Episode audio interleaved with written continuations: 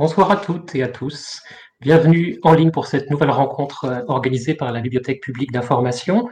Euh, je suis ravi de vous accueillir pour cette rencontre qui a pour titre ce soir Peut-on philosopher avec les enfants? Euh, Nous souhaitions en effet aborder cette pratique qui a connu un essor très très important ces dernières années, au moins depuis une bonne dizaine d'années, celle de l'organisation d'ateliers de philosophie pour les enfants, d'initiation à la philosophie pour les plus jeunes, en tout cas une initiation à la philosophie qui débute bien avant l'apprentissage officiel de la philosophie en classe de terminale. Donc plusieurs questions seront sans doute posées euh, ce soir et seront abordées. Comment fait-on de la philosophie avec les enfants, par exemple au collège ou même parfois à l'école primaire? Quelles conditions doivent être réunies et puis quels bénéfices peut-on en tirer? Et plus généralement, euh, il sera question d'éveil à l'esprit critique, d'apprentissage du vivre ensemble et de la fraternité, euh, éléments dont on a bien vu euh, après l'assassinat tragique de Samuel Paty à quel point ce sont c'était des éléments euh, importants pour faire société. Pendant cette rencontre, bien sûr, vous pourrez poser des questions via le chat du compte Facebook de la Bibliothèque publique d'information et nous en prendrons quelques-unes que nous pourrons relayer auprès des intervenants. Alors pour cette rencontre, je remercie vivement euh, l'ensemble de nos intervenants, Edwige Chiroter, Fanny Bourillon, Angie Gadea et Christian Budex. Et je suis ravi aussi de pouvoir continuer à collaborer avec Louise Touret qui va faire l'animation de cette rencontre. Bonjour. Bonjour Louise. Euh, merci d'être là avec nous, d'avoir pris du temps euh, pour être là avec nous ce soir pour faire l'animation. Je vous présente pour celles et ceux qui ne vous connaîtraient pas encore. Vous êtes journaliste, vous êtes productrice de radio et vous êtes productrice et animatrice de l'excellente émission sur France Culture Être et Savoir, euh, qui d'ailleurs a lieu le lundi soir à partir de 21h. Et après cette rencontre, vous filerez animer euh, votre, votre émission de ce soir. Je vous laisse la parole et euh, bonne, bonne rencontre. Merci beaucoup pour euh, cette introduction, Sébastien. Oui, peut-on philosopher avec les enfants? Alors, je crois que on peut philosopher avec les enfants, et vous avez eu raison euh, de poser euh, quelques termes du débat. Comment et pourquoi on va avec les invités voir que ça peut être beaucoup de choses différentes, qu'il ne s'agira pas seulement de paroles. Il ne s'agira pas d'un âge en particulier, mais de pratiques qui sont extrêmement euh, multiples et euh, de pratiques qui euh, renouent avec le cœur de la philosophie, c'est-à-dire interroger les termes du sujet, se poser toutes les questions avec beaucoup d'exigence, parce que l'exigence, c'est un terme que tous nos intervenants de ce soir ont tenu à utiliser lorsqu'on s'est appelé pour euh, préparer ce moment. Je vais les saluer tout de suite. Euh, bonsoir, Edwige Chirouter, vous, êtes là? Je vais vous voir sur l'écran. Bonsoir Louise, bonsoir voilà, à tous. je suis là. C'est formidable. Je salue euh, également Fanny euh, Bourillon. Mais avant, je précise, Edwige, que vous êtes philosophe, maîtresse de conférence à l'Université de Nantes et titulaire de la chaire UNESCO pratique de la philosophie avec les enfants. Fanny Bourillon, bonjour. Bonjour. Ravie de vous voir euh, également euh, ce soir enseignante en philosophie à l'école euh, des Gobelins à Paris. C'est une école de l'image, l'école des Gobelins, fondatrice des ateliers Philomousse, les moussaillons de la philosophie. Là, on s'adresse aux plus jeunes et particulièrement au centre Pompidou. Vous travaillez pour ces ateliers avec Angie Gadea, que je salue également. Bonsoir. Bonsoir Louise et à tous. Vous apparaissez à l'image, bonsoir, vous êtes designer d'intérieur et artiste textile et on va voir que quand on fait des choses avec euh, ses mains, euh, à travers la pratique artistique, on peut également euh, philosopher. Vous allez nous expliquer comment. vous êtes animatrice donc des ateliers créatifs philo mousse mêlant art plastique et art graphique pour le dire entièrement. Christian Budex, bonsoir. Bonsoir. Vous êtes le quatrième euh, intervenant, en tout cas dans l'ordre de présentation, professeur de philosophie, conseiller au Centre académique d'aide aux écoles et aux établissements. C'est le C2A2E de l'Académie de Versailles. Je crois que c'est assez euh, unique.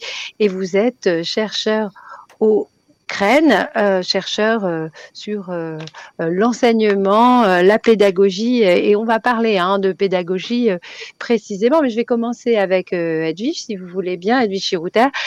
cette pratique de la philosophie, elle s'est imposée, je dirais, depuis une dizaine d'années, vous allez me dire à quand vous datez cet essor de la pratique de la philosophie avec les enfants et comment vous expliquez ce succès qui est un succès euh, médiatique, est un succès aussi dans l'accueil, euh, mais est-ce qu'on parle toujours bien d'ailleurs, hein, et vous allez le dire en passant, euh, vraiment de philosophie, parce que ça peut ressembler à beaucoup, beaucoup de choses, cette pratique de la philosophie avec les enfants.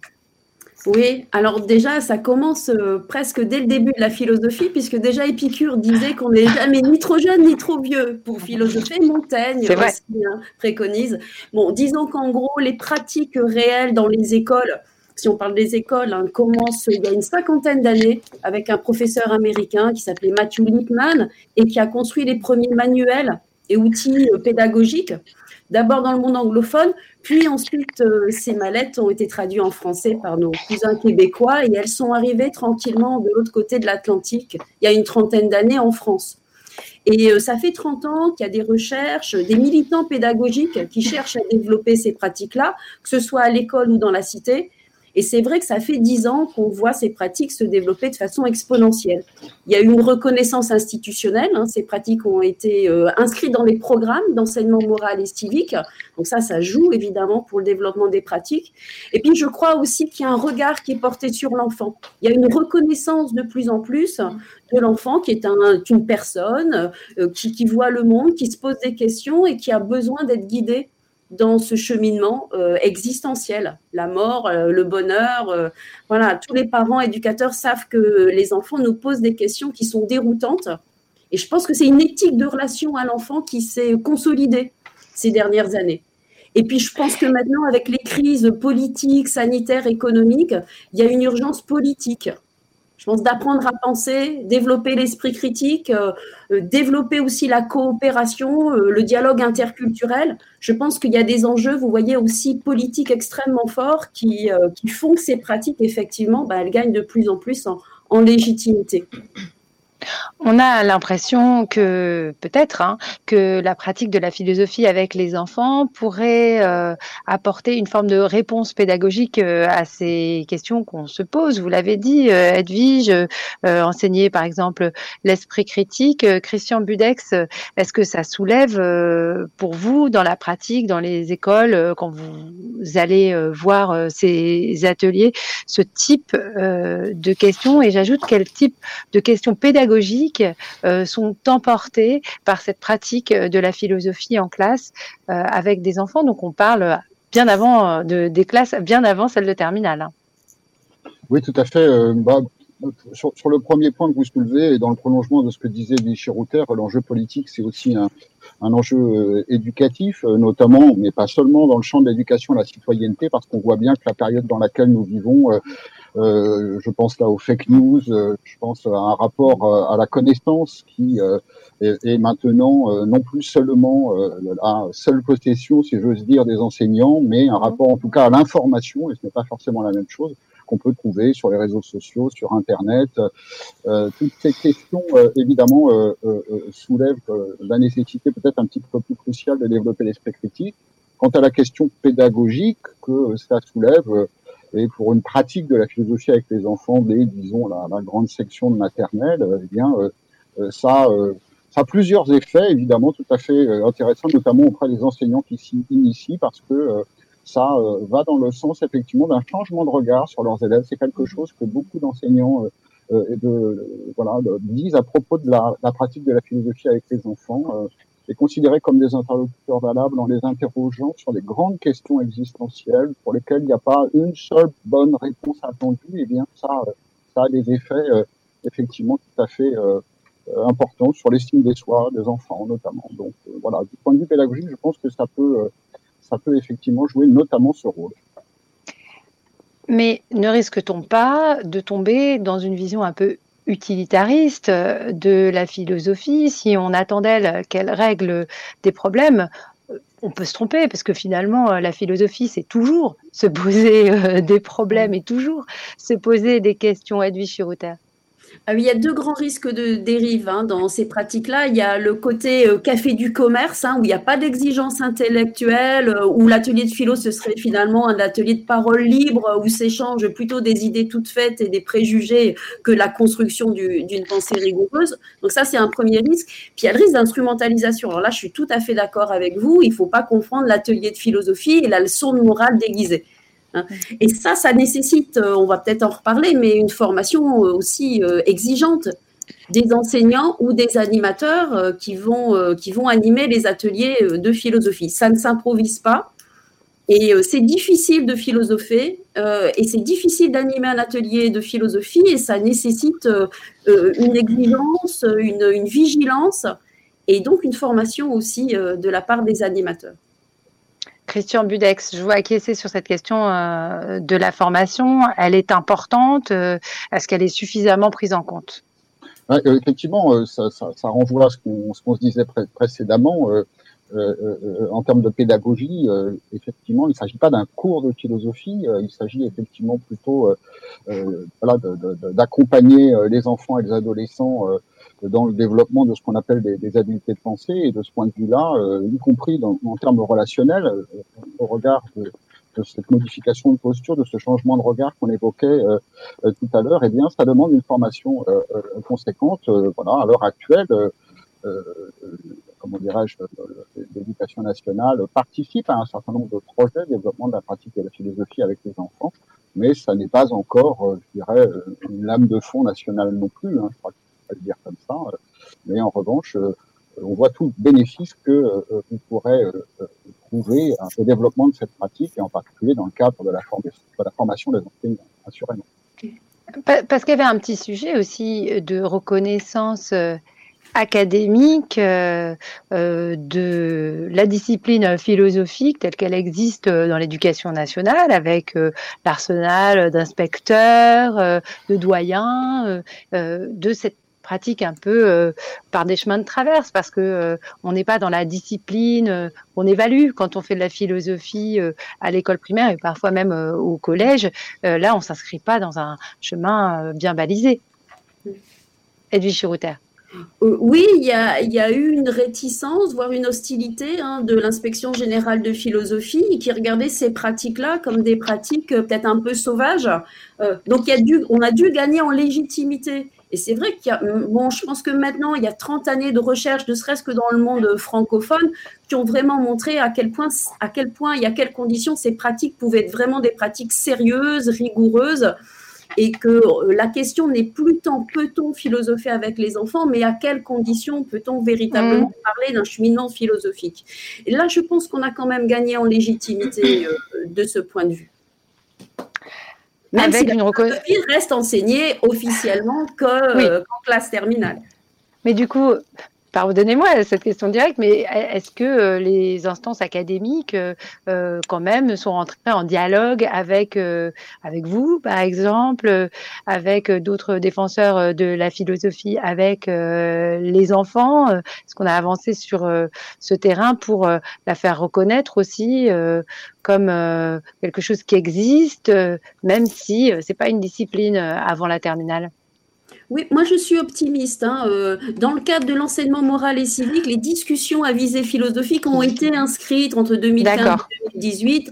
Ça a bougé maintenant, ça reviendra, et je, pense vraiment que au fur et à mesure, on gagne, on gagne une bataille de légitimité.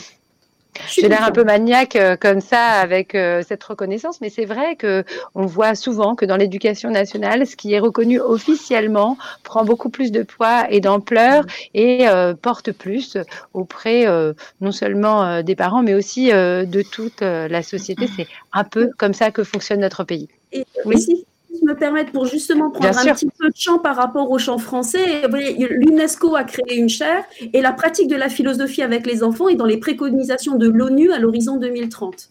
Mhm. donc, oui, euh, pour, euh, pour le développement humain euh, global, des préconisations qui sont très larges et dont fait partie donc la philosophie avec les enfants. Je le disais au début, ça peut être beaucoup de choses et c'est vrai que moi-même, j'ai été euh, assez euh, surprise, mais avec beaucoup de, bonheur, de découvrir euh, cet atelier à travers nos échanges, Andy Gadea et Fabri et, Fanny, pardon, Bourillon. d'autres moyens en fait d'accéder au raisonnement philosophique et là on passe plus par la parole même si peut-être on y revient par la pratique artistique déjà d'où cette idée a-t-elle germé. On va commencer peut-être avec vous, Fanny. Euh, je prends au hasard une des deux. Hein. Fanny Bourillon. Euh, et puis euh, Angie, vous pourrez compléter. D'où cette idée donc a-t-elle germé de, de philosopher autrement avec la pratique artistique, une pratique exigeante d'ailleurs. Alors, l'idée est venue avec peut-être une volonté de, ma part, comme j'ai proposé l'idée à Angie, hein, de, de, ne pas, de ne pas terminer un atelier philosophie euh, sur, euh, sur euh, seulement des paroles, même si les paroles ont, et, le, dialogue a énormément évidemment d'intérêt, mais de le poursuivre. Donc il y avait vraiment une volonté de poursuivre quelque chose par le biais d'une pratique artistique et, d'essayer de, mettre en mouvement la pensée par le biais d'un geste artistique et donc de concevoir avec Angie des, voilà, des petits ateliers créatifs qui sont pensés euh, à partir d'une question philosophique. Donc euh, voilà, on a par exemple un atelier sur le rêve, à, quoi servent nos rêves, et on propose aux enfants ensuite de poursuivre en réalisant un, un attrape-rêve. bon, l'idée évidemment, c'est de, de, susciter aussi un intérêt chez les enfants par une pratique un peu plus, voilà, plus ludique, et, et aussi de poursuivre voilà, tout, l'imaginaire qu'ils mettent aussi en, action euh, euh, lors des ateliers euh, philosophiques, lors des discussions et du dialogue qui se fait pendant la, partie philo. Qu'est-ce qu'il apporte pour vous ce geste artistique en Gigadea et bon, déjà pour nous, c'est très important, comme Fanny disait, de passer de la parole à un autre langage ça complète euh, pour moi la réflexion parce que ça aide à intérioriser tous les concepts que les enfants ont discutés. Et en plus, ça aide à exprimer la pensée, les idées et les choses qui restent normalement dans la tête des enfants. Ils nous laissent rentrer un peu dans leur monde. Et moi, je trouve que ça, sincèrement, c'est le plus intéressant quand je vois les créations de chaque enfant. Ça me laisse voir un peu qu'est-ce qu'ils ont dans la tête. Et je trouve ça euh, génial c'est une façon de rentrer dans ce monde très intime, c'est très symbolique toujours. Et voilà, pour moi, ça aide vraiment à compléter la partie philosophique avec euh, la partie créative. Il y a une forme de révélation, et si euh, la philosophie nous dit connais-toi toi-même, euh, mm. on a là un moyen d'accéder aussi euh, à une forme de connaissance de soi. Mais ça, est-ce que vous l'aviez formalisé au départ, Fanny Bourillon? Pas tout à fait, mais c'est quelque chose qu'on observe, par, par, exemple, dans des ateliers alors, sur l'image et les réseaux sociaux. C'est un atelier qui est souvent euh, euh, demandé par les professeurs, puisque à la BPI du Centre Pompidou, nous faisons des ateliers euh, d'éducation artistique et culturelle en partenariat avec des collèges d'Île-de-France et, et de, Paris. Et c'est vrai que pour cet atelier, par exemple, sur l'image de soi, donc la question que qu'on avait posée, c'est suis-je celle ou celui que je montre au travers des réseaux sociaux Eh bien, on a finalement, c'est vrai, beaucoup cette question de qu'est-ce qu'être soi-même qui revient. Euh, puisque aussi on les y sollicite un petit peu euh, avec cette question. Et euh, voilà, là, des propositions, vous avez des propositions ici créatives qui ont été faites par des, par des participants et participantes. Voilà, donc ici Angie avait proposé, peut-être Angie peut expliquer la partie créative pour cet atelier. oui, les images qu'on voit, par, les images qu'on voit par exemple, si vous voulez bien nous les commenter. Oui. En fait, comme l'atelier, c'est on, travaille sur l'image et on demande si on est vraiment ceux qu'on montre aux, autres sur les réseaux sociaux, j'ai proposé faire un type d'autoportrait où ils ont deux couches et du coup la première partie ils montrent, ils font une composition avec la, la partie qu'on laisse les, les autres voir. Et si vous voyez, c'est un papier calque, du coup, on voit un peu qu'est-ce qui se passe à l'intérieur, mais pas complètement. Et à l'intérieur, ils font un, autoportrait ou ça peut être une composition qui représente toutes les choses qu'on ne se sent pas à l'aise à montrer. Et du coup, on trouve des choses incroyables. Et il met des choses, euh, normalement, dans la première couche, il parle des amis, de la famille, de la joie, des choses comme ça. Et derrière, il met toujours des choses qui, qui sont évidemment pas simples pour, en plus, les adolescents. Parce qu'on travaille beaucoup avec des adolescents et c'est précisément l'âge où les réseaux sociaux, c'est, c'est vraiment leur moyen de s'exprimer. on demande toujours avec Fanny qu'est-ce qu'ils utilisent le plus et ils utilisent Snapchat euh, et Instagram. Je pense que c'est ces deux-là. Et c'est vraiment, c'est vraiment important, je trouve, euh, traiter tous ces types de sujets avec eux. Avec, euh, avec un geste artistique qui, n'est pas forcément évident puisqu'on relie souvent euh, l'art euh, au talent artistique. Mmh. Alors comment vous faites pour proposer des activités accessibles? Euh, On peut penser que ceux qui se rendent à l'atelier sont motivés, mais tout le monde n'a pas les mêmes appétences, aptitudes, rapport à la matérialité du geste. que comment vous faites alors, Angie Gadea, pour proposer des choses pertinentes? Tout à fait. En fait, c'était un objet objectif très personnel pour moi de permettre aux enfants, ou soit des enfants ou des adolescents, de trouver une façon de s'exprimer de façon artistique, mais rendre l'activité facile. Parce que je comprends tout à fait les sentiments d'arriver, par exemple, dans, dans une classe d'art et que quelqu'un me demande à dessiner quelque chose et qu'on voyait une page en blanc ça tout de suite, euh, on, reste coincé parce qu'on ne sait pas quoi faire.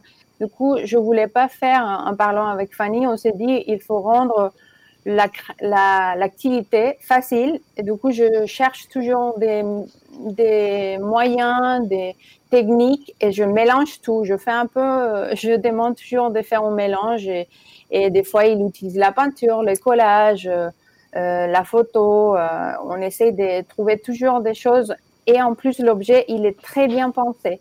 Je, je développe une idée, par exemple, je pars d'une question philosophique. Et à partir de ce moment-là, je sais tous les concepts que je veux qu'ils travaillent dans l'objet. Et chaque chose qu'ils font dans l'objet, c'est vraiment bien pensé. Et ça amène à une réflexion aussi dans le processus créatif et, euh, et, on voit, par exemple, avec Fanny, on voit qu'il y a des fois, il y a des enfants qui ont très mal à s'exprimer pendant l'atelier philosophie. Et tout à fait dans la partie créative, ils sont super euh, investis mm. et ils se sentent très contents parce qu'ils arrivent à exprimer quelque chose. Et même moi, je sais que moi, j'ai des fois plus mal à m'exprimer par mes mots, mais par, euh, par les moyens de la création, j'arrive des fois à exprimer beaucoup plus simplement. Et, voilà, c'était vraiment important pour moi de, rendre l'art accessible pour tous, ou la création accessible pour tous. Mm. Edwige Chirouter, comment euh, percevez-vous cette activité euh, philosophique qui complète euh, l'atelier de discussion et d'échange par une pratique artistique?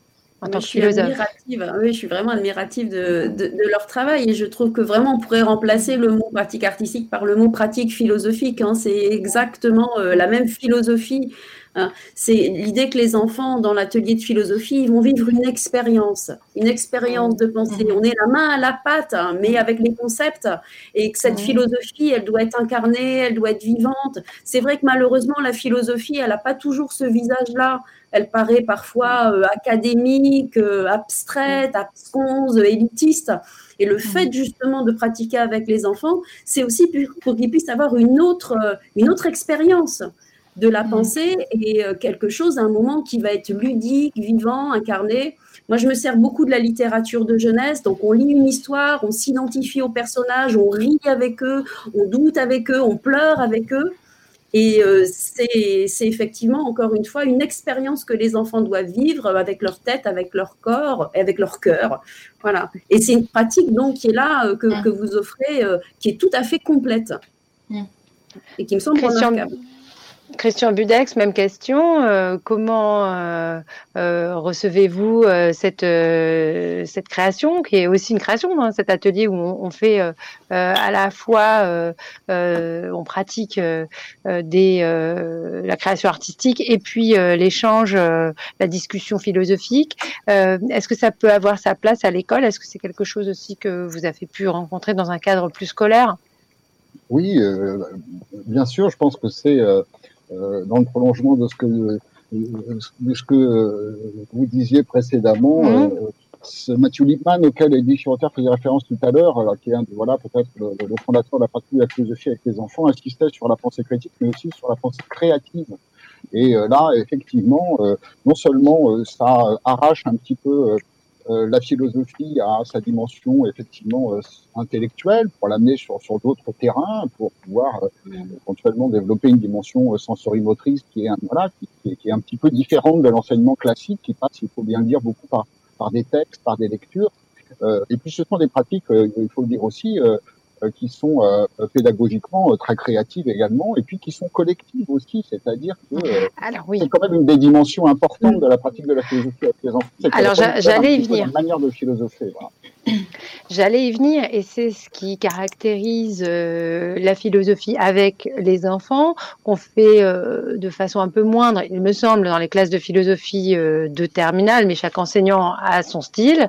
ça renoue aussi avec une certaine image qu'on a de la philosophie antique euh, qui euh, se pratique dans un cadre collectif où, on discute euh, et avec une, parole qui circule entre plusieurs personnes. Edwige Router, c'est ça, c'est important aussi cette dimension collective pour penser, se penser, échanger et confronter sa pensée à celle des autres. Oui, c'est essentiel. Mathieu Lippmann a appelé les ateliers de philosophie une communauté de recherche. Et moi, je suis très attachée à ce terme-là, je le trouve très très beau. Et je pense que c'est même l'école qui devrait être une communauté de recherche. Je pense vraiment que les ateliers de philosophie, dans ce qui se joue dans l'atelier de philosophie, c'est-à-dire une éthique de relation à l'enfant qui est un interlocuteur valable, une éthique de la coopération où on va mhm. apprendre mieux ensemble, on construit mieux nos savoirs ensemble, et puis euh, que, que les savoirs sont faillibles et que nous sommes aussi faillibles par rapport à nos convictions, euh, c'est vraiment toute une philosophie de l'école qui se joue dans les ateliers de philosophie. Et notamment, effectivement, la coopération. On pense mieux ensemble. La coopération, c'est aussi une petite rupture avec euh, l'école traditionnelle, du moins telle qu'on la voit. Euh, aujourd'hui, est-ce qu'il n'y a pas un moment où, où c'est cette pratique, elle rentre en collision, euh, sans vouloir tout opposer, mais tout de même avec euh, des pratiques pédagogiques euh, plus courantes, sans parler de compétition, mais tout de même, on travaille pour soi, et c'est ce que disent très volontiers les enseignants, c'est pour toi que tu travailles. Mmh. Donc le fait de, de collaborer, mmh. une forme tout à l'heure, je parlais d'utilitarisme, mais on peut également parler de gratuité, Christian Budex. Oui, alors bien sûr, il y a d'autres pratiques pédagogiques qui sont coopératives et euh, des enseignants qui travaillent en îlot, en petits groupes. Mais c'est vrai que la pratique de la philosophie a cette dimension de communauté de recherche, euh, qu'elle euh, est un, un, un, domaine de questionnement un petit peu particulier aussi, dans la mesure où il n'y a pas une seule réponse possible à la question le bonheur dépend-il de nous et que de ce point de vue-là, effectivement, les enfants se retrouvent placés face à ces grandes questions dans l'existence assez vite dans des situations où ils sentent qu'ils vont pas pouvoir répondre tout seuls à la question et que euh, ça appelle d'une certaine manière des pratiques coopératives solidaires. Ils vont s'y mettre à plusieurs face à cette grande question-là. Donc c'est vrai que ça, c'est un aspect un peu spécifique de la, du questionnement philosophique. Puis pour finir, c'est exact que c'est pas une pratique qui est euh, évaluée, du moins dans le cadre, disons, un peu traditionnel d'une note. Euh, c'est une pratique qui, pour le moment, effectivement, jouit d'une certaine forme de liberté à cet égard et ça arrache un petit peu les enfants à la, à la euh, comment dirais-je, à la pression euh, de la note ou de la, de la bonne réponse attendue. Euh, ça déplace un petit peu les lignes de ce point de vue-là. Et effectivement, les enfants en tirent un, manifestement un grand plaisir quand on les interroge. C'est vraiment une pratique dont on peut souligner la joie qu'elle procure aux enfants. Donc voilà, c'est pas pour dire que le reste du temps à l'école, ils sont dans la tristesse, mais enfin, euh, on est toujours d'accord pour prendre des moments de joie lorsqu'on est à l'école. Mais euh, pour les enseignants aussi, hein, on peut dire. Et les enseignants qui pratiquent régulièrement disent que l'atelier de philosophie a bouleversé leur pratique ordinaire. Mmh. Oui, c'est aussi une pratique euh, qui, qui, ouvre une temporalité, en fait, j'imagine, à l'école, euh, que les enseignants n'ont pas nécessairement, étant donné euh, bah, la, course pour les programmes, pour, voilà, pour le, cours qu'il faut donner. Et l'atelier de philosophie, c'est un temps aussi. Et moi, ça me fait toujours penser à Socrate qui, très souvent, dans les dialogues de Platon, dit souvent à ses interlocuteurs ne nous, ne nous, ne nous hâtons pas, ne nous pressons pas, nous avons le temps de parler. Et euh, il y a quelque chose de cet ordre-là dans euh, l'atelier de philosophie, puisque déjà dans le dispositif, on est en cercle, et on va se donner un temps pour réfléchir. Donc déjà, il y a un arrêt, il y a, un arrêt, euh, il y a quelque chose qui s'arrête. Et souvent, c'est assez impressionnant. Avec Angie, on voit arriver, alors dans l'espace dans lequel on donne les ateliers, on les voit arriver de loin à la bibliothèque, les classes, là, ils arrivent souvent, ils sont très, très contents d'être là, très, voilà, très enjoués. Et puis, euh, le temps qu'on leur, euh, voilà, qu'on leur explique ce qu'on va faire, euh, dans le temps qui est donné, dans la matinée, eh bien, et qu'on les convoque avec une question, tout à coup, il y a quelque chose de très, voilà, de, de, l'ordre de la concentration qui se met là en place. ils comprennent assez vite. Moi, souvent, je leur dis que ce qui est très nécessaire en termes d'outils pour comprendre ce que c'est qu'un atelier de philosophie, c'est l'écoute. Donc, il y a toujours, je leur donne toujours cette phrase, ce fragment d'Héraclite ne sachant pas écouter, ils ne savent pas non plus parler. Et donc, apprendre à parler, c'est apprendre avant tout à écouter ce que les autres ont à dire et savoir rebondir, savoir aussi euh, s'opposer, mais avec un certain nombre d'outils pour s'opposer et pour construire à partir de cette opposition. Donc, euh, construire à partir de la discorde. Pour bien s'opposer, il faut bien écouter, c'est certain.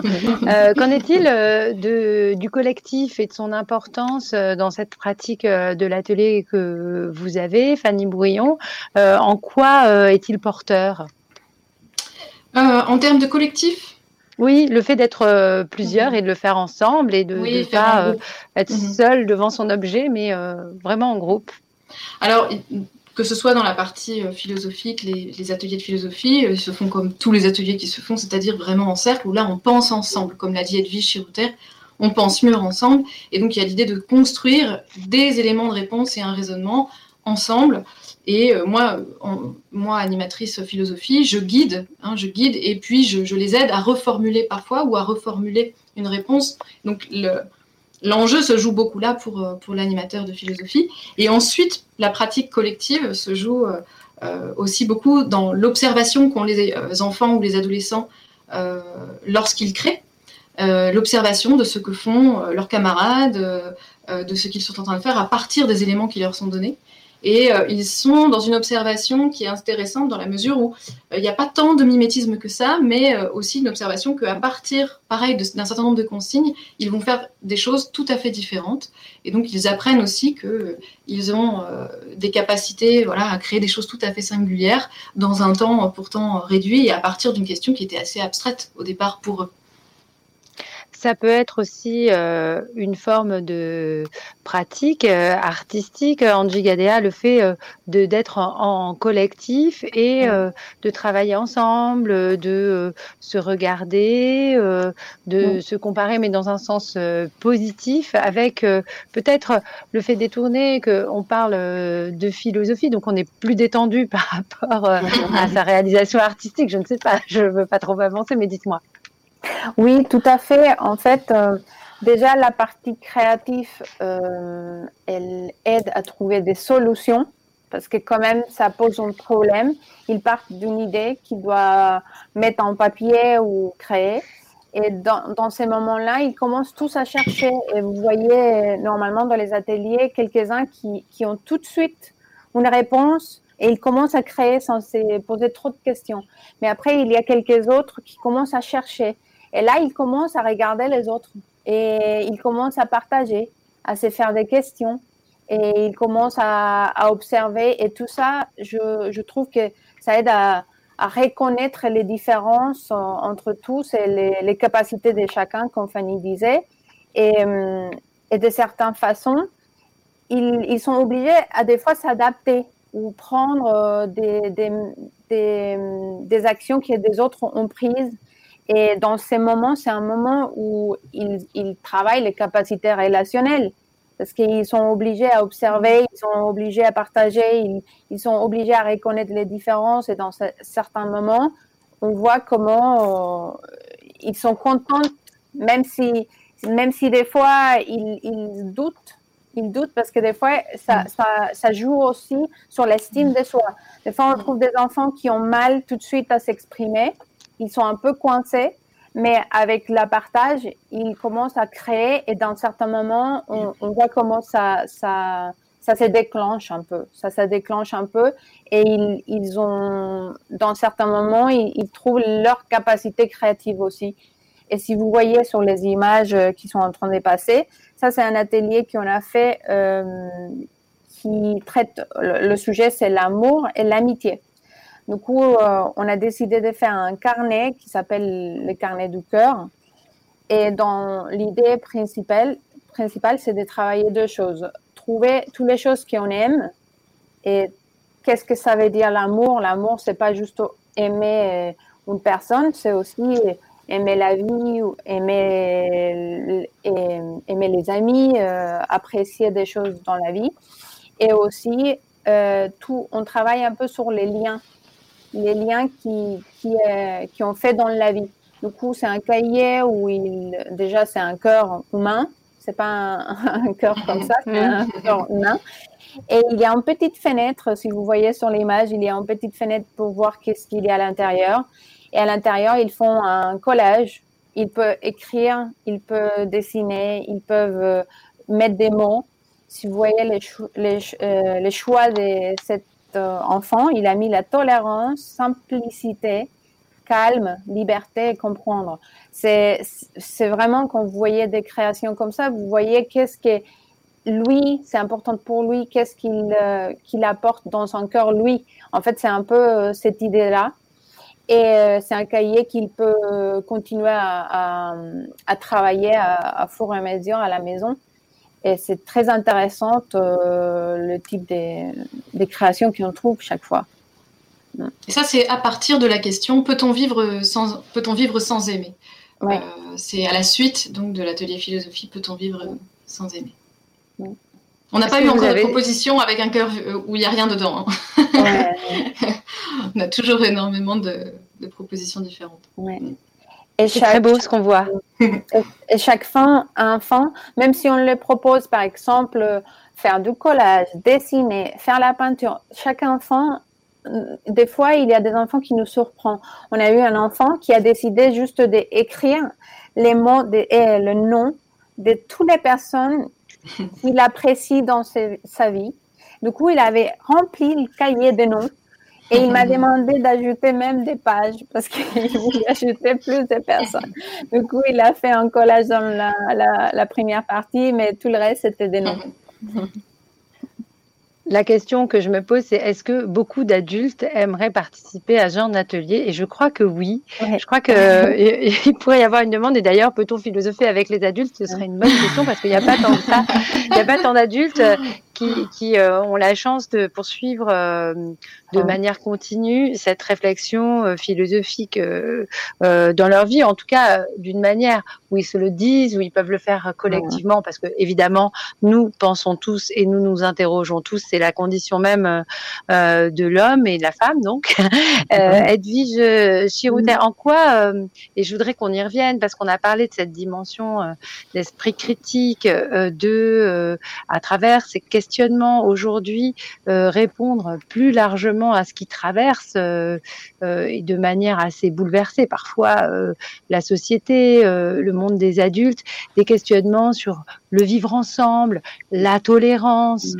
Euh, le fait d'accepter les autres, donc la tolérance en quoi la, la, pratique de la philosophie aujourd'hui pourrait aider alors aider les enfants qui la pratiquent, oui, on comprend tout de suite, mais euh, aider des enseignants, des adultes, des éducateurs à aller vers ces objectifs.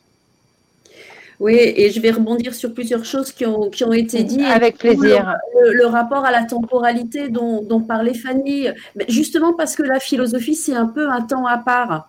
C'est Anna Arendt qui disait que pour faire vivre les démocraties, et vous savez qu'elle a travaillé sur les crises de la démocratie et comment des démocraties cultivées comme l'Allemagne peuvent générer de la barbarie. Et elle dit, elle fait la différence entre l'intelligence et la pensée. Peut-être que les dignitaires nazis étaient très intelligents, très cultivés, mais ils étaient incapables de penser. et elle appelle de ses voeux la création de ce qu'elle appelle des oasis des oasis de pensée, où on arrête le temps, l'affairement, l'urgence du monde, et on prend le temps collectivement, dans une éthique de relation à soi et aux autres, à penser les grands dilemmes du monde contemporain.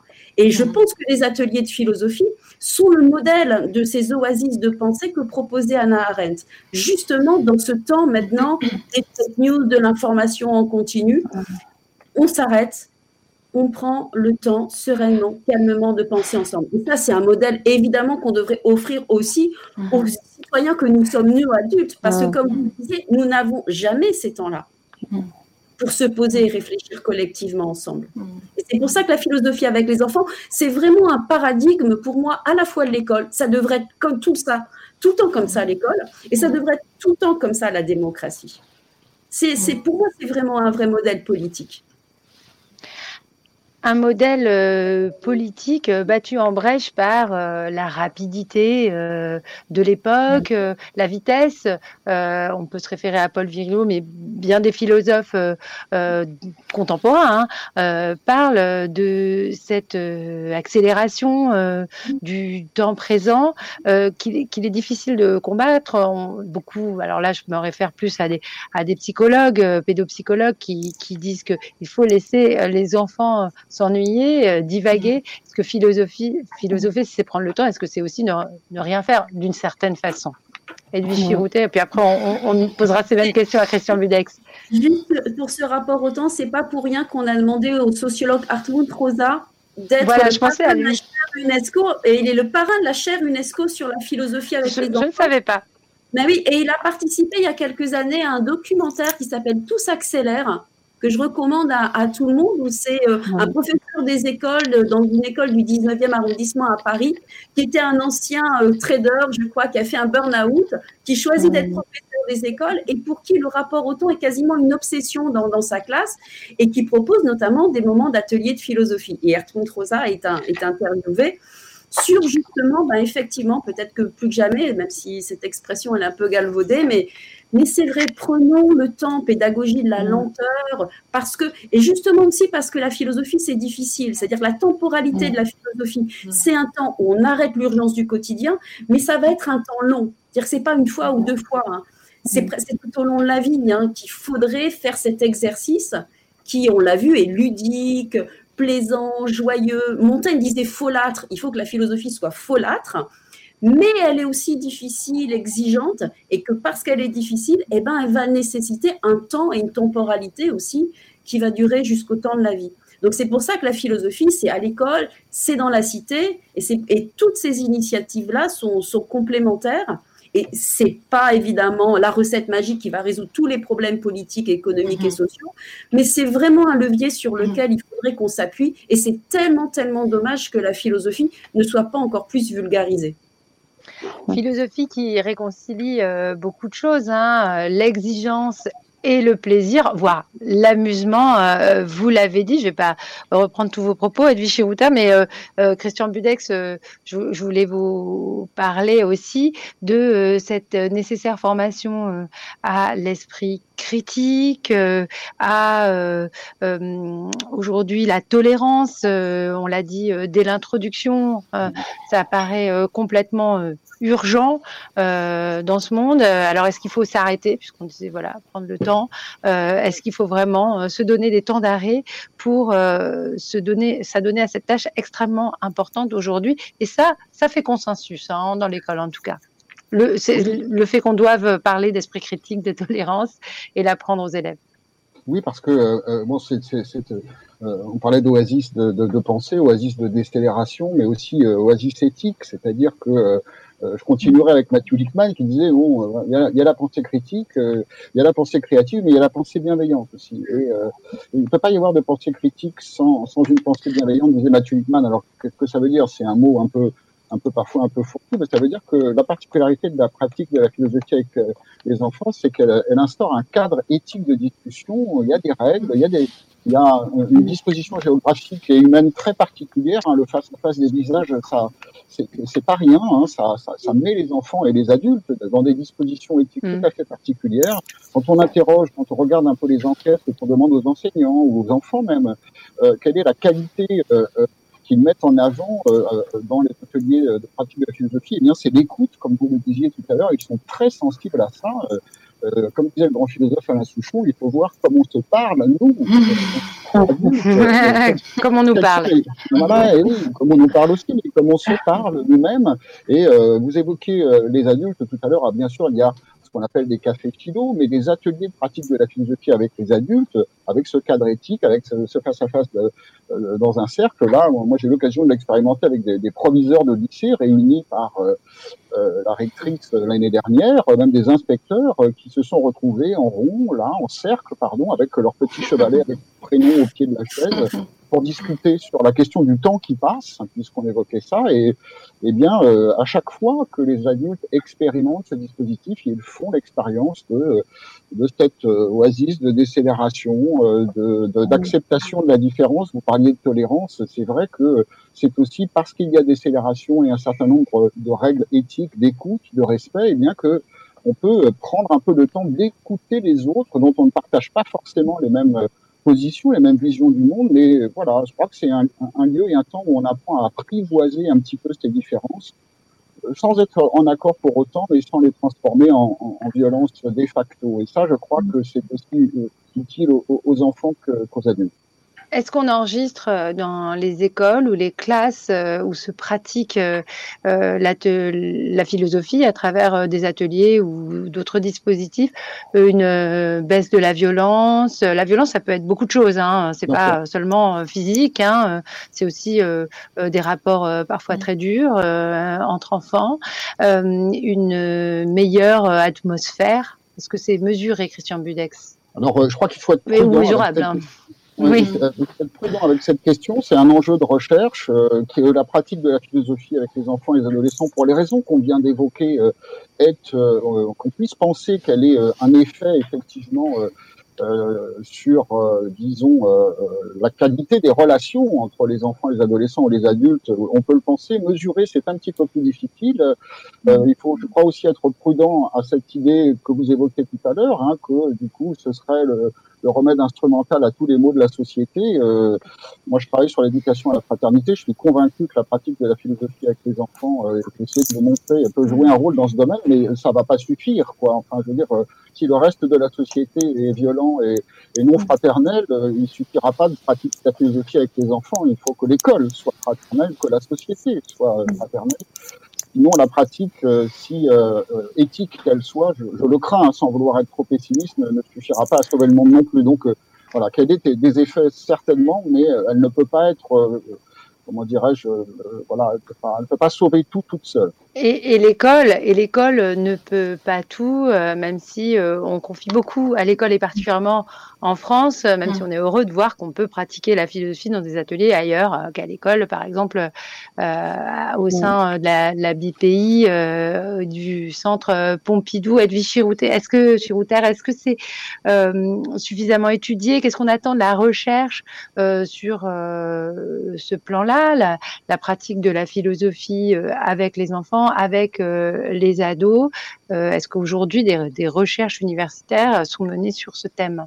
Oui, il y en a beaucoup. Hein. Il y, en a beaucoup. Et, alors, d'abord, il y a eu toute une série de recherches sur déjà ce qu'on appellerait la didactique de l'enseignement de la philo, parce que la question peut-on philosopher avec les enfants?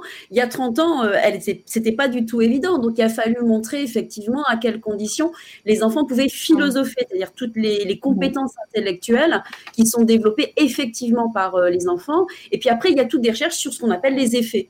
Alors, effet effectivement euh, sur la coopération en classe, sur l'estime de soi aussi. Moi, j'ai une doctorante qui travaille sur l'identité adolescente, en quoi des ateliers de philosophie ont des effets. Alors, c'est des bah, recherches. exactement le sujet dont on parlait. Hein. Oui. C'est des recherches qualitatives, hein, bien évidemment. Vous pensez bien que c'est extrêmement difficile. Il faut être humble.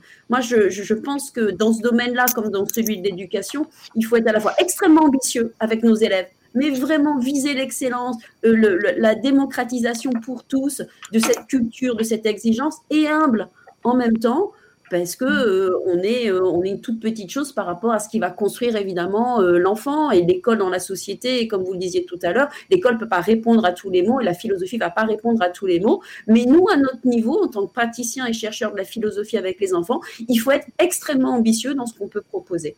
Humble et ambitieux.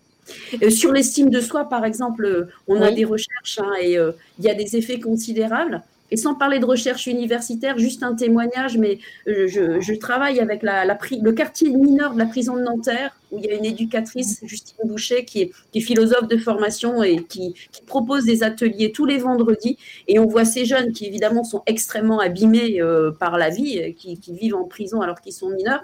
On voit les corps se redresser pendant l'atelier et euh, les regards qui étaient baissés, eux aussi affronter le, regard des autres. Et c'est extrêmement émouvant et extrêmement impressionnant.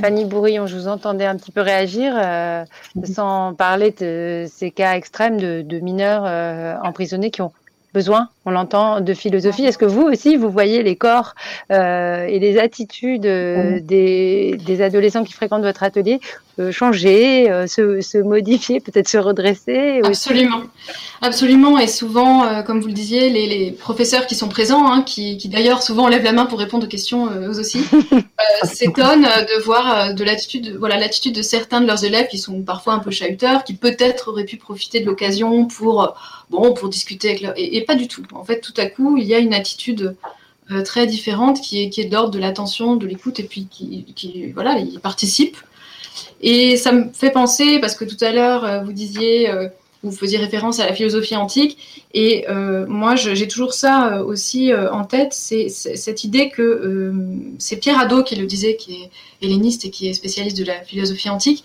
qui disait que l'essentiel de la philosophie, l'essentiel n'est pas le discours dans la philosophie antique, mais bien l'action, la vie et, et donc l'agir. Hein, et Socrate le disait d'ailleurs, à défaut de savoir ce que c'est que la justice, je le montre par mes actes. Et il y a quelque chose, évidemment, qui passe euh, de l'idée, de, l'intérêt qu'on a pour, pour un problème aussi, à, au corps, et quelque part aussi soit à un agir, soit, là vous posez la question de l'attention, soit à une disposition à être attentif aussi. Euh, donc euh, voilà, c'est aussi un, un pouvoir particulier, même s'il faut être modeste, et c'est vrai que la philosophie ne peut pas répondre à l'ensemble des problèmes de la société, ni même ses ateliers, euh, eh bien, il y, a quand même, euh, il y a quand même quelque chose qui se joue et qui, euh, et qui peut-être conditionne une manière d'agir à l'issue d'une manière dont on a pu penser avec euh, cette force du terme même de philosophie, moi je pense que ça aussi, ça agit sur euh, les esprits et peut-être même euh, les cœurs, que c'est extrêmement porteur. Alors je lève les yeux vers mon écran pour vous poser quelques questions qui m'ont été transmises par Sébastien Godlus.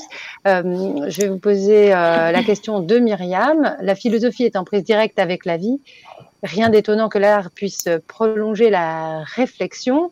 Et elle parle d'une autre, elle parle d'une autre pratique artistique, le théâtre. Quelles pistes peuvent être explorées en théâtre? Euh, Qui veut répondre? Moi, je veux bien parler un petit peu de Fanny Bourillon. Alors, le théâtre, je n'ai pas une pratique moi personnellement, euh, voilà, théâtrale, mais euh, mais je pense tout de suite à, Aristote, à la poétique d'Aristote, où il y a cette cette proposition d'Aristote de, voir la tragédie antique comme un moyen de purger les passions et donc euh, de, travailler, euh, de mettre en, abîme euh, les passions du peuple. Et donc il y a peut-être dans le théâtre évidemment quelque chose encore plus peut-être cette mise en mouvement puisque c'est le corps tout entier qui est engagé. Mais voilà, peut-être que mes collègues ont, plus, plus d'expérience sur la pratique du théâtre et le lien avec les ateliers de philosophie. Une autre réponse je, pour sais, Myriam Je sais qu'il y a beaucoup, beaucoup, beaucoup de compagnies de théâtre qui proposent des moments d'ateliers de philosophie avec leur public, jeune public, public adolescent ou public euh, adulte. Et moi, je dirais que le, théâtre, bah, c'est un récit, hein, et comme tout récit, eh bien, il nous donne à penser euh, le monde. Et puis qu'en plus, faire pratiquer aussi euh, le théâtre et la philosophie un peu mélangés comme on l'a fait avec les arts, bah, ça donne corps aussi. Hein. On peut tout à fait imaginer que les enfants puissent mettre en scène aussi euh, les concepts. Donc c'est une façon aussi de rendre la philosophie vivante. Et puis le truchement du jeu et de la fiction à certains moments qui sont des outils philosophiques. Autre question, celle de Loa, j'espère que je prononce bien son prénom. Avez-vous des retours d'expérience d'ateliers de discussion philosophique avec des enfants de 8-9 ans? Donc un âge bien précis Je pense que oui. Et quel support conseillez-vous pour animer un atelier avec des enfants de cet âge? Edwige Chirouter, si vous voulez oui, bien. Ben, oui, parce que vraiment, les, les, pratiques, le gros des pratiques, hein, c'est vraiment euh, l'école élémentaire. Hein, c'est là que les expérimentations majoritairement euh, se font. Alors, si vous me demandez un support, ceux qui me connaissent un petit peu, vous savez ce que je vais répondre la littérature de jeunesse. Voilà.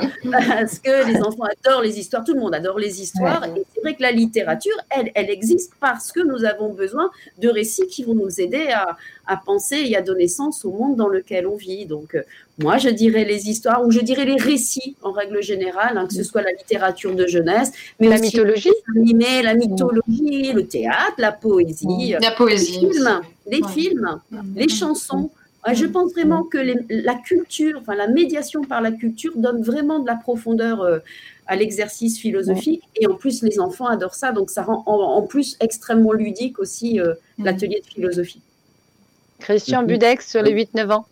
Oui, et puis bah, bien sûr, effectivement, tous les tous les tous les supports qu'on appelle des supports inducteurs euh, et, et, et, toutes les pratiques artistiques euh, qu'on voilà qu'on trouve maintenant dans, dans, dans, chez les praticiens et les praticiennes, il y en a il y en a beaucoup. Et ça a un autre euh, ça a un autre il y a un autre enjeu peut-être de l'utilisation des, des, des supports et des médiations culturelles, par exemple la, la littérature de jeunesse, c'est aussi protecteur, c'est-à-dire que euh, euh, ça donne euh, à la fois un, expérience, un, un, un laboratoire d'expérience empathique un peu pour les pour les enfants et, et, et ça c'est précieux parce qu'il y a quand même une implication existentielle forte dans le questionnement philosophique. Hein, c'est là-dessus qu'on s'appuie et c'est l'une des forces de cette pratique, c'est qu'on considère les enfants comme des interlocuteurs valables en leur demandant euh, ce que, voilà ce qu'ils en pensent. C'est un petit peu le malentendu de l'arrivée des adolescents en terminale où ils ont le sentiment qu'en philosophie peut-être on va pouvoir enfin parler de la vie, si j'ose dire. Et, euh, euh, oui, alors que le but n'est pas de s'exposer, on n'est pas dans, dans l'objectif de s'exposer. C'est ce qu'il faut dire aussi. Exactement. Quand ils sont en train de parler de l'histoire de, de Yakuba, ils sont pas en train de parler de la leur, tout en peut-être euh, pouvant en dire quelque chose. Et ça, c'est quand même important parce que c'est pas un atelier, euh, voilà, d'exposition de, publique de l'intime. Euh, surtout que les enfants peuvent se retrouver dans des conflits de loyauté. donc voilà, il faut faire attention à eux et ces supports servent aussi à ça. Ah, le médium de l'art, oui. Oui, dans, mes propres recherches sur la fonction de la littérature, c'est ce que j'appelais la bonne distance. C'est-à-dire que la littérature va mettre la question philosophique dans une bonne distance affective, ni trop proche du vécu, de l'intime qui va être surchargé d'affect, ni le concept qui lui est trop abstrait.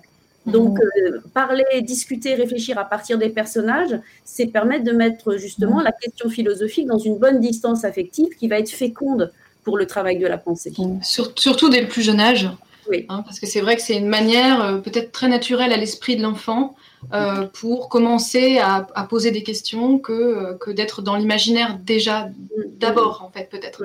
Et c'est vrai que dans certains ateliers, moi, ça m'arrive de commencer par des, courts récits, mais souvent, c'est ce qui leur reste. C'est-à-dire tout du long de l'atelier philosophique et peut-être même lors de l'atelier créatif, ils vont continuer. ils vont continuer à faire référence à l'histoire qui, leur, leur a été racontée. 哼 哼 Moi, j'entends autre chose dans la philosophie avec les enfants d'école élémentaire, c'est qu'on n'est plus dans le jeu de référence euh, euh, aux philosophes, aux époques de la philosophie, qui est euh, souvent la demande, ou en tout cas la demande telle qu'elle est comprise par les élèves de terminale, qui peut rendre, bon, c'est assez ludique hein, de citer des philosophes et de savoir placer des noms, et en même temps, ça assèche un peu la philosophie. Alors ma question elle est double. Est-ce que c'est bien d'en sortir? Bon, On peut dire que oui, peut-être. J'imagine. Et deux, est-ce qu'on acquiert tout de même une, certaine culture euh, de la philosophie et des penseurs? Vous voyez que je n'hésite pas à me contredire, Christian Budet, euh, dans ces ateliers philosophiques. et finalement, qu'est-ce qu'on fait de l'histoire de la philosophie? Bah, il y en a, enfin, je veux dire, il y a des praticiens et des praticiennes euh, qui, évidemment, euh, sans faire un cours de philosophie, eh bien, euh, profitent de, de l'occasion et, et pour donner des éléments de culture philosophique par des moyens qui sont, là encore, je pense aux plus petits, je peux en avoir une qui est accrochée derrière moi. J'en ai une qui est là. Voilà, elle est là. Moi, je les ai toujours avec moi, voilà. Il y a des petites qu'on met au bout des doigts, Jean-Jacques Rousseau, Marc, Il y a, voilà, il y, a, il y a des moyens de discuter de la culture philosophique, pas s'empêcher de le faire. En revanche, à hauteur d'enfant, il s'agit de philosopher. Donc, de ce point de vue-là, on ne s'interdit pas de pouvoir en diffuser, mais ça n'est pas un cours de philosophie. Mais d'autant que les élèves. Pardon, vas-y. Ah, vas-y, vas-y, vas-y. D'autant que les participants, euh, euh, ils réagissent très très bien. C'est-à-dire qu'en fait, les enfants n'ont pas euh, cette, cette crainte des philosophes. ils n'ont pas, voilà, ils, n'ont pas cette crainte de ne pas comprendre hein, une citation ou bien un concept qu'on va leur, leur soumettre.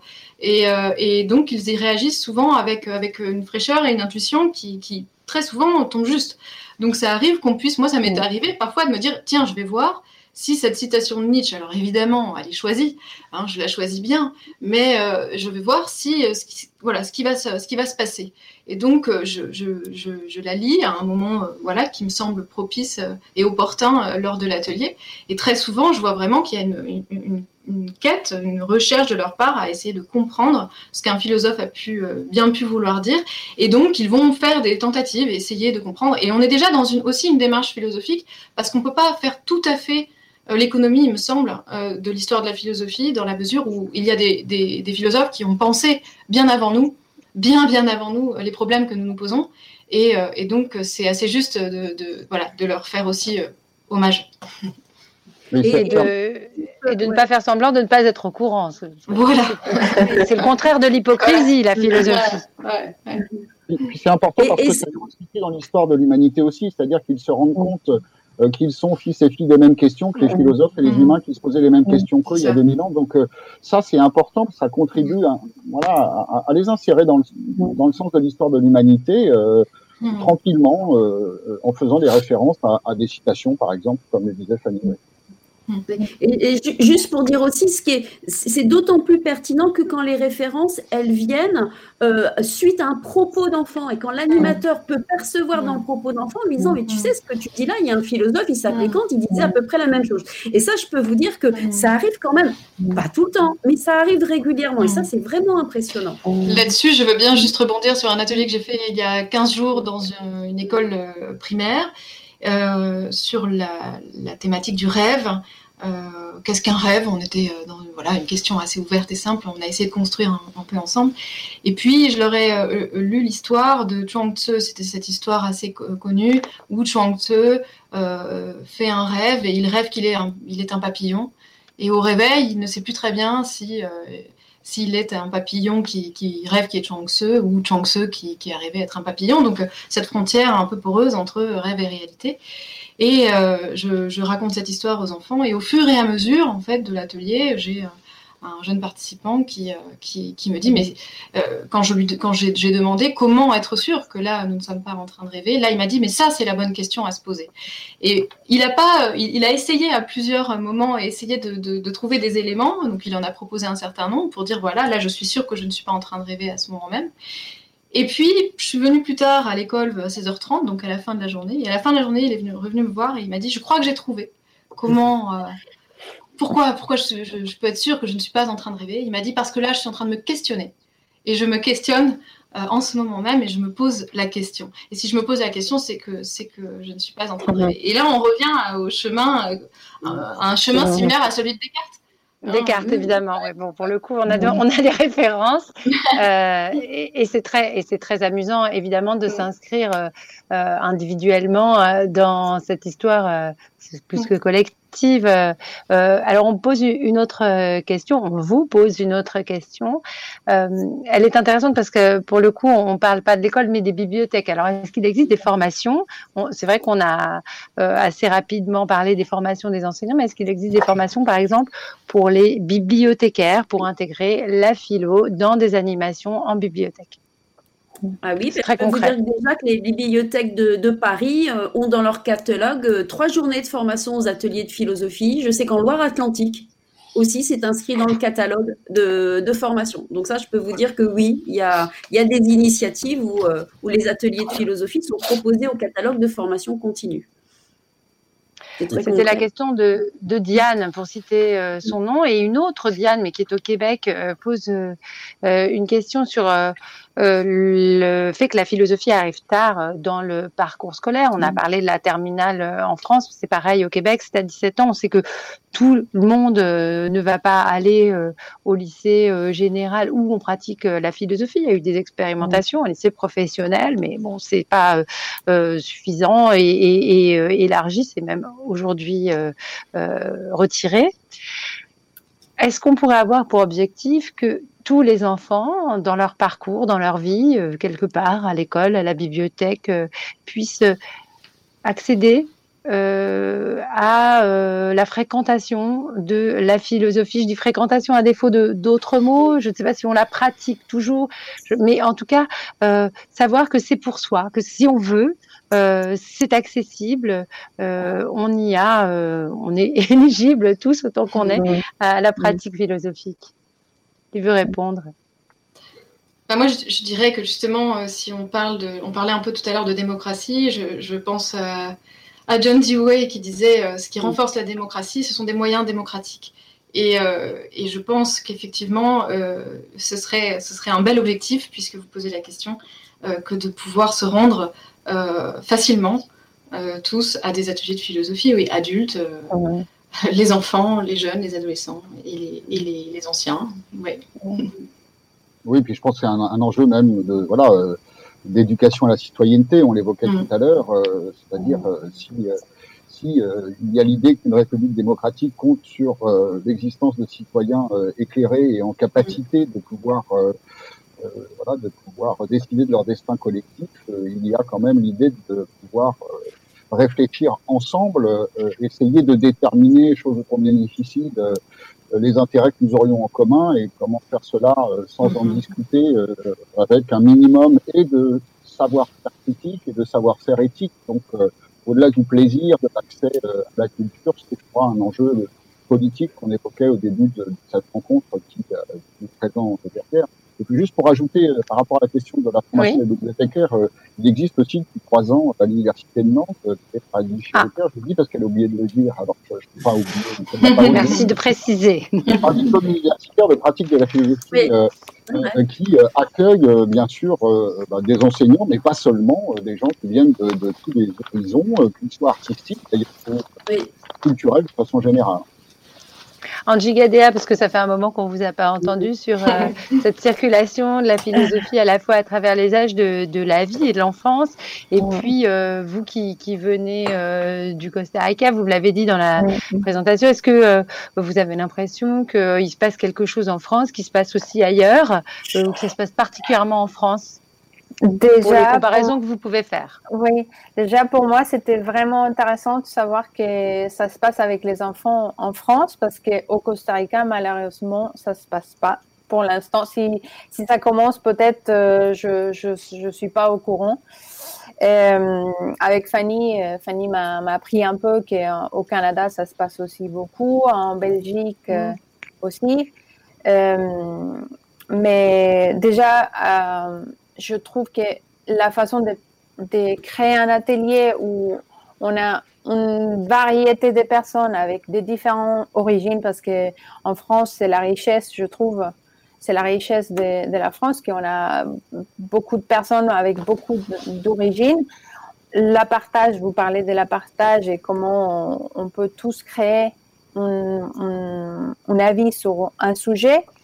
Je trouve que précisément en France, la, la richesse de ça, c'est il faudrait les mettre en pratique, peut-être, comme vous dites, avec des sujets beaucoup plus compliqués. Euh, tout le monde peut apporter quelque chose et en France, euh, déjà ça se passe et peut-être qu'il faudrait les passer dans des autres domaines, comme vous avez dit. Dans des autres domaines. Euh, non, mais euh, merci. Euh, je, vais, je vais laisser le, mot de la conclusion à, Edwige Chirouter avec cette question de Noura qui retourne euh, finalement l'intitulé de cette table ronde. On parlait de la pratique philosophique, les ateliers avec les enfants, mais si on parle de l'enfant qui philosophe, que peut-on dire de cet enfant qui philosophe? Bien sûr, il y a autant de façons de le faire qu'il y a d'enfants, mais est-ce qu'il y a une particularité euh, quand on est enfant de l'approche? On a entendu quelques éléments, mais vous, que diriez-vous euh, en conclusion de l'enfant qui philosophe? Mais, je dirais que c'est un enfant qui dit, et je l'ai souvent entendu, je ne savais pas que j'avais tout ça dans ma tête. Et, euh, et c'est vrai que c'est des moments de reconnaissance. Si on prend un mot fort en philosophie contemporaine, on manque tellement de reconnaissance comme on, comme on nous parle, disait Christian euh, tout à l'heure. Mais c'est vrai que le mot de reconnaissance, de manque de reconnaissance, c'est un mot du siècle, hein, euh, c'est un mot contemporain. Et je crois que les ateliers de philosophie, ce sont des moments de reconnaissance au sens fort du terme. Tu as 4 ans, tu as 5 ans, et ben la question que tu poses, elle est pour toi ici et maintenant parce que tu es un être humain que tu en prise avec le monde et qu'on va te donner justement le temps de pouvoir construire ta propre pensée. Et c'est un moment d'émancipation aussi, comme l'école qui devrait être un lieu d'émancipation, ben, la philosophie, ça devrait être un levier d'émancipation. Donc, euh, reconnaissance euh, et, euh, et, émancipation, je pense que les ateliers de philosophie, si les enfants peuvent les pratiquer à l'école et dans la cité de façon régulière, c'est vraiment des moments qui leur permettent de grandir en humanité un enfant qui philosophe est un enfant qui s'émancipe. Et ça, c'est une excellente conclusion. Merci beaucoup euh, d'avoir été présent euh, ce soir. Euh, c'était extrêmement intéressant. J'ai moi-même appris des choses et je me pose encore beaucoup de questions. un petit peu le Merci beaucoup. Je repasse la parole à Sébastien Godlus.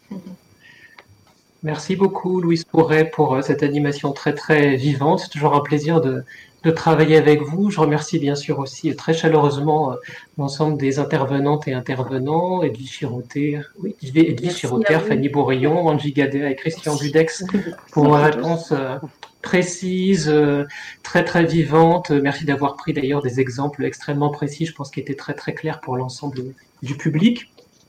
Euh, je me remercie bien sûr aussi euh, l'ensemble des collègues de la régie audiovisuelle et de la communication qui ont permis que cette rencontre euh, puisse se passer dans les meilleures conditions, euh, très confortables. Et d'ailleurs, euh, donc comme cette rencontre était diffusée en direct puisque nous étions en ligne, donc le replay sera disponible sur Facebook euh, tout de suite après et sera à nouveau visible aussi sur nos autres réseaux que sont la Web TV de la Bibliothèque publique d'information et notre chaîne YouTube d'ici quelques semaines.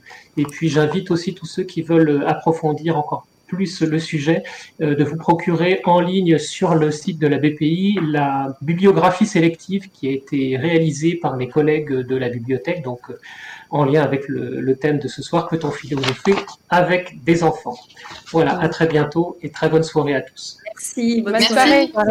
Et merci.